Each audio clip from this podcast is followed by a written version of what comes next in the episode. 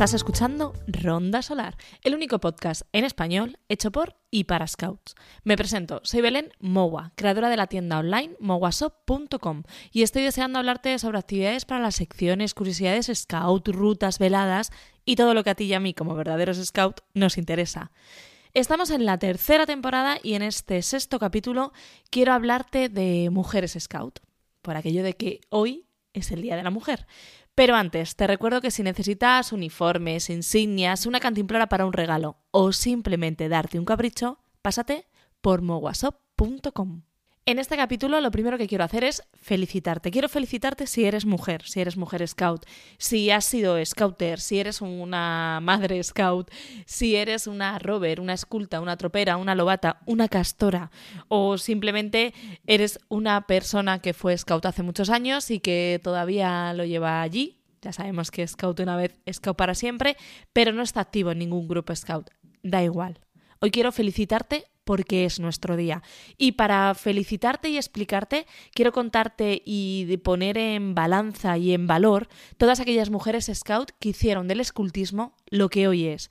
Es verdad que cuando pensamos en los scouts siempre nos viene a la cabeza Baden Powell, efectivamente, nuestro fundador, ¿cómo no nos va a venir a la cabeza él? Y de vez en cuando nos ronda por la cabeza Lady Olaf, su mujer. Pero, ¿qué es del resto de mujeres que hicieron el escultismo lo que es hoy? ¿Qué fue de ellas? ¿Quiénes son?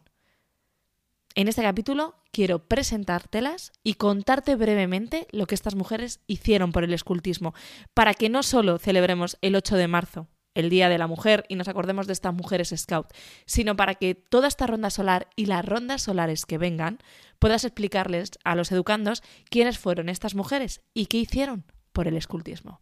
Así que comenzamos con la primera. Agnes. Quizás su nombre no te dice nada, pero si te digo su apellido, te suene de algo. Agnes Baden-Powell. Efectivamente, de la primera mujer que te quiero hablar es de la hermana de Baden-Powell, que tuvo un papel muy importante dentro del escultismo porque fue la fundadora de las guías Scout. Agnes nace un 16 de diciembre de 1858 y era una chica que durante toda su infancia y su juventud le encantaba la naturaleza, las artes y el deporte. Así que cuando a su hermano se le ocurrió montar esto del escultismo y aquello era una idea en su cabeza y le propone a su hermana que le ayude a montar lo que son las muchachas scout, no lo duda ni un segundo y se lanza a ello. Tenía una personalidad muy fuerte y una gran influencia. Por ello no le preocupó que pudiera tener prejuicios porque fundara los Scout cuando ella ya tenía 50 años le dio igual. Nunca es tarde, lo compartía el otro día en un Reels en Instagram, nunca es tarde cuando sabes lo que quieres hacer. Así que Agnes lo tuvo claro, daba igual que tuviera 50 años. Ella iba a fundar las guías Scout. Fue nombrada presidenta del movimiento en 1910. En ese mismo año se forma la Oficina Central de Guías. Alquilaron un cuarto en la oficina central de los Boy Scout y fue allí donde Agnes trabajó con una secretaria y su comité. La primera compañía de guías que se registró en la oficina central se llamó Miss Baden-Powell. Agnes se tiró años trabajando en las adaptaciones de los manuales que había escrito su hermano, escultismo para muchachos o mm, manuales así que servían para los Boy Scout, pero que ella adaptó para que también sirvieran para las guías. Agnes fue presidenta del movimiento de guías hasta que en 1920 se, nombra como presidenta de este movimiento a Su Alteza Real la Princesa María. En ese momento, Agnes pasa a ser vicepresidenta. A pesar de ser vicepresidenta, sigue ejerciendo igual, sigue interesándose igual por el movimiento, cambiando cosas, desarrollando para que eh, el movimiento de guías llegara a todas partes. Y continuó trabajando así hasta su muerte y continuó siendo vicepresidenta hasta su muerte. Al principio hemos dicho que ella inicia el movimiento de guías con 50 años y que lo inicia sin pensar en los prejuicios que esto le va a llevar, porque nunca es tarde. Agnes fue vicepresidenta del movimiento guías hasta su muerte, que murió cuando tenía 86 años. Hizo una labor scout durante 36 años, porque es verdad, y es que nunca es tarde cuando quieres hacer algo. De la segunda persona que te quiero hablar es de Lady Olaf, la mujer de Baden-Powell. Nace el 22 de febrero de 1889. Recordemos que la fecha 22 de febrero es algo muy especial en el que eh, celebramos siempre el Día del Pensamiento Scout, porque el 22 de febrero es el día en el que nace tanto Lady Olaf como Baden Powell. En años distintos, obviamente, pero en el mismo día. Eh, Lady Olaf nace en una familia de clase alta, pero ella era una persona totalmente empática y que siempre estaba haciendo voluntariado para ayudar a los demás. Esto no era algo que encajaba muy bien a sus padres ni algo que les gustara mucho, como tampoco les gustó que se casara con Baden Powell, porque tenía 30 años más que ella. Y no terminaron de entender ese, ese afán que ella tenía por todo esto del escultismo. Obviamente se inicia en el escultismo de la mano de su marido para ayudarle, pero Pronto comenzó a trabajar con las guías y a ayudar a Agnes con esa eh, fundación del movimiento de guías. Es verdad que al principio las guías la rechazan y no quieren que, que, las ayude porque la ven demasiado joven e inexperta. Pero obviamente todas estas mujeres eran mujeres con un gran afán de superación y unas ganas de demostrar al mundo de lo que eran capaces. Así que ella no cesó en su empeño hasta ser elegida la comisionada principal para Inglaterra. En los siguientes 18 meses reclutó a 2.480 comisionadas para guías y organizó cada condado de Inglaterra. En 1930 será proclamada jefa guía mundial. Es durante esos años cuando escribió el libro Entrenando a las muchachas como guía y cuando le conceden el Lobo de Bronce como tributo por ser el apoyo de Baden-Powell. Antes de la muerte de Baden-Powell se trasladan a vivir a Kenia, que es ahí donde muere nuestro fundador.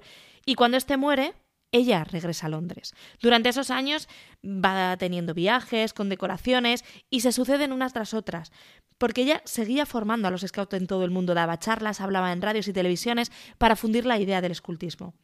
Ella muere el 25 de junio de 1977 en Reino Unido, pero, obviamente, sus cenizas se trasladaron a Kenia junto a las de su marido. En su tumba puede verse la señal de fin de pista, igual que aparece en la tumba de Baden Powell. Si quieres ampliar un poco la información sobre Lady Olaf y que te cuente un poco mm, qué hizo dentro del escultismo y cómo fue su vida y cómo fue su matrimonio con Baden Powell, puedes escuchar uno de los podcasts que tengo que habla exclusivamente sobre ella. Ahora quiero presentarte a Vera. Vera es la creadora de la rama de Lobatos. Es la primera aquela de la historia del escultismo. Es impresionante. Siempre pensamos que aquela había sido un hombre. Pues no. La primera aquela fue una mujer. La Primera Guerra Mundial estaba dejando a los grupos scouts sin dirigentes masculinos. Ya sabemos que estaban los Boy Scouts. Todavía no habían entrado las mujeres.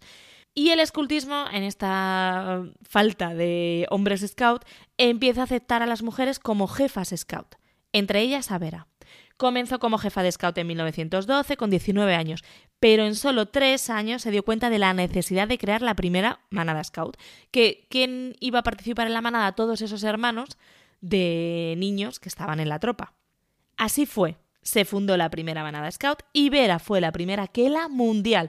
Rol de viejo lobo que tuvo durante 15 años. Nadie le dijo a Vera que tenía que ir rotando en tres secciones. Ella cogió su rol de Aquela y permaneció con él durante 15 años. Ella fue una mujer súper importante en el movimiento scout, junto con Agnes o junto con Olap. Eh, abrieron camino para que las mujeres tomaran cargos de responsabilidad en el, escultismo en una época bastante difícil. Vera colaboró con Baden-Powell en la eh, reedición de su libro para Lobatos y también fue ella quien concedió al padre Sevin, el fundador de los Scouts de Francia, el título de formador de aquelas. Cuando decide apartarse del escultismo, eh, Baden-Powell le hace un caluroso agradecimiento por su labor y le anuncia la concesión del Lobo de Plata, la más alta distinción scout, por los servicios prestados al movimiento. Sin embargo, parece que lo que Vera se tomó fue solo un descanso, ya que tres años después regresa al equipo de nacional inglés para publicar nuevos manuales de formación. Y aunque en 1931 deja definitivamente sus funciones en el movimiento, es cierto que no terminó de desvincularse a los scouts de manera definitiva. Esto es lo que decimos siempre, tú intentas dejar el movimiento, pero nunca lo consigues del todo, siempre estás vinculado a los scouts. Murió con 95 años y su funeral estuvo lleno de scout para darle la despedida que se merecía. Y hay una frase que a mí me encanta de Vera y que es una frase con la que inició todo el movimiento de la manada. Si cada jefe de tropa es capaz de encontrar a una mujer para que se haga cargo de una manada, se encontrará con que el futuro del escultismo será mucho más sencillo. Y de la última mujer que te quiero hablar es de Audrey. Ella fue la que fundó la tropa scout más antigua del mundo. ¿Qué significa esto de la tropa scout más antigua del mundo? Es que ella fundó una tropa que en la actualidad sigue funcionando. Es verdad que ahora funciona como un grupo scout, pero ya sabes tú que al inicio del escultismo lo que se fundaban eran tropas, era solamente esa sección, luego se fueron fundando otras secciones como fue la manada para que diera cabida a esos hermanos pequeños de los que estaban en tropa y luego aquellos troperos fueron creciendo, se fundó la esculta, los rovers y por último los castores. Así que eh, este, esta tropa scout es la más antigua del mundo. Está en Inglaterra, en una ciudad llamada Henfield, que está en el condado de Sussex Occidental. Este grupo Scout sigue vigente en la actualidad y tiene unos 120 miembros que siguen haciendo sus actividades, sus acampadas y sus campamentos. Algo que quizás no se conoce lo suficiente es que quien fundó esta tropa fue una mujer, Audrey. El hermano de Audrey, el mayor Wade, regresaba a casa después del servicio en África y en el barco conoció a Baden Powell. Este le contó su idea de crear un plan de formación para los niños de Gran Bretaña y que así podrían replicar el modelo que se había utilizado con los chicos exploradores en el sitio de Mafeking. Wade quedó tan impresionado que en cuanto llegó a su casa habló con su hermana de la posibilidad de crear una tropa scout. Inspirada por, por la idea, Audrey, que dirigía el club de hockey de la ciudad, decidió convertir este club en una tropa scout. Audrey en realidad tenía ese club de hockey para que los chicos de la ciudad estuvieran entretenidos. Pero es verdad que el hockey es estacional, es decir, que no se juega todo el año. Entonces, eh, ella podía tener a los chicos en ese club mientras era la liguilla de hockey y luego ya los chicos mm, no podían estar entretenidos ni haciendo actividades lúdicas. Así que ella decidió que ese club lo iba a transformar en una tropa scout para así tener a estos chicos ocupados durante todo el año. Se puso a trabajar con rapidez y para el invierno de 1907 habían tenido lugar las primeras reuniones en un taller de carpintería de la ciudad. Basó todas las actividades en eh, Scouting for Boys, que estaba publicado en seis entregas a través de los periódicos. Antes de hacer escultismo para muchachos, Baden Powell lo fue publicando por, por entregas en los periódicos y esto es lo que se leyó Audrey para basar su tropa scout. Enseñaba a los chicos actividades sobre exploración, todo como lo había ideado y como se lo había contado a su hermano, Baden-Powell en aquel barco de vuelta.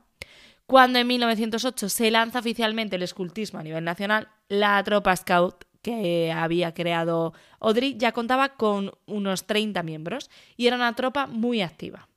La creación de esta tropa fue un éxito. De hecho, Audrey fundó otra cerca de su casa y el mayor Wade fundó también otra. El mayor Wade, como secretario nacional, llegó a ser muy importante en el desarrollo inicial del movimiento Scout y organizó el primer Jamboree nacional en septiembre de 1909, pero también organizó el primer Jamboree internacional, el que tuvo lugar en 1920. Así que Baden Powell insistió en que se convirtiera en el primer ganador del doble lobo de plata. Ya sabes que es el mayor honor que nos pueden dar dentro del movimiento Scout. El comandante Wade se casó con la secretaria de Baden Powell y la pareja que vivió en la casa de Baden Powell durante un tiempo se hizo muy amiga de BP, quien más tarde se convertiría en el padrino de su hijo. Vale, pero no estábamos hablando del hermano de Audrey, ¿verdad? Estábamos hablando de ella. Pues eh, Audrey, después de crear esta tropa scout, esta tropa ha vivido cambios desde su fundación, obviamente, pero siempre se ha sentido muy orgullosa de ser los herederos de tradiciones de los inicios del movimiento scout. Como reconocimiento a ello, en el año 2007, que fue el año centenario del escultismo, si, no sé si lo recuerdas, pero hubo una antorcha centenaria que, comenzó en África y, esa antorcha tenía que llegar a la isla de Brownsea, donde fue el primer campamento scout. Pues esta antorcha pasó por, por esta ciudad como un homenaje a ser la tropa que se creó primero y que todavía sigue activa. Si quieres saber qué tal le va a esta tropa, no tienes más que acercarte a, su página web y echar un vistazo. Es cierto que el movimiento Scout se puede ver como una organización liderada y fundada sobre todo por hombres. Pero no hay que olvidar a Agnes, no hay que olvidar a Lady Olab, no hay que olvidar a Vera ni a Audrey, no hay que olvidar a verdaderas mujeres que lucharon porque nosotras ahora podamos estar liderando grupos scout, liderando secciones, liderando las propias organizaciones mundiales, nacionales. porque sin ellas seguramente el camino no estaría abierto. Así que la idea del podcast de hoy es rendir un homenaje a esas mujeres que nos dejaron el camino un poquito más fácil para que nosotros andáramos por el movimiento. Y obviamente esto no ha acabado. Este es el presente, si miras un poco a tu grupo scout, seguramente haya muchas scouter y muchas educandos dentro del grupo. Y si miramos a nuestras organizaciones, hay muchas mujeres liderando las organizaciones. Pero esto simplemente es el presente. Yo me tiro el día mirando a las castoras, mirando a las lobatas, mirando a las troperas, a las escultas y a las rovers y pensando que ese es el futuro.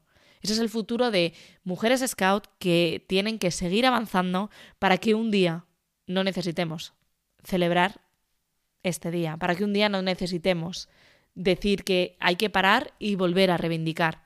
Esas, esas son las chicas, esas son las mujeres que son el futuro, para que este día se celebre de otra forma, no como una reivindicación, sino como una celebración real de un día por la mujer que ha conseguido la igualdad que se lleva luchando tantos años. Así que en el podcast de hoy rendimos homenaje a esas mujeres, nos rendimos homenaje a nosotras, que somos el presente y que tenemos que seguir al pie del cañón, y sobre todo rendimos homenaje a ese futuro que tenemos como educandos en todas nuestras secciones y en todos nuestros grupos Scout. Feliz Día de la Mujer.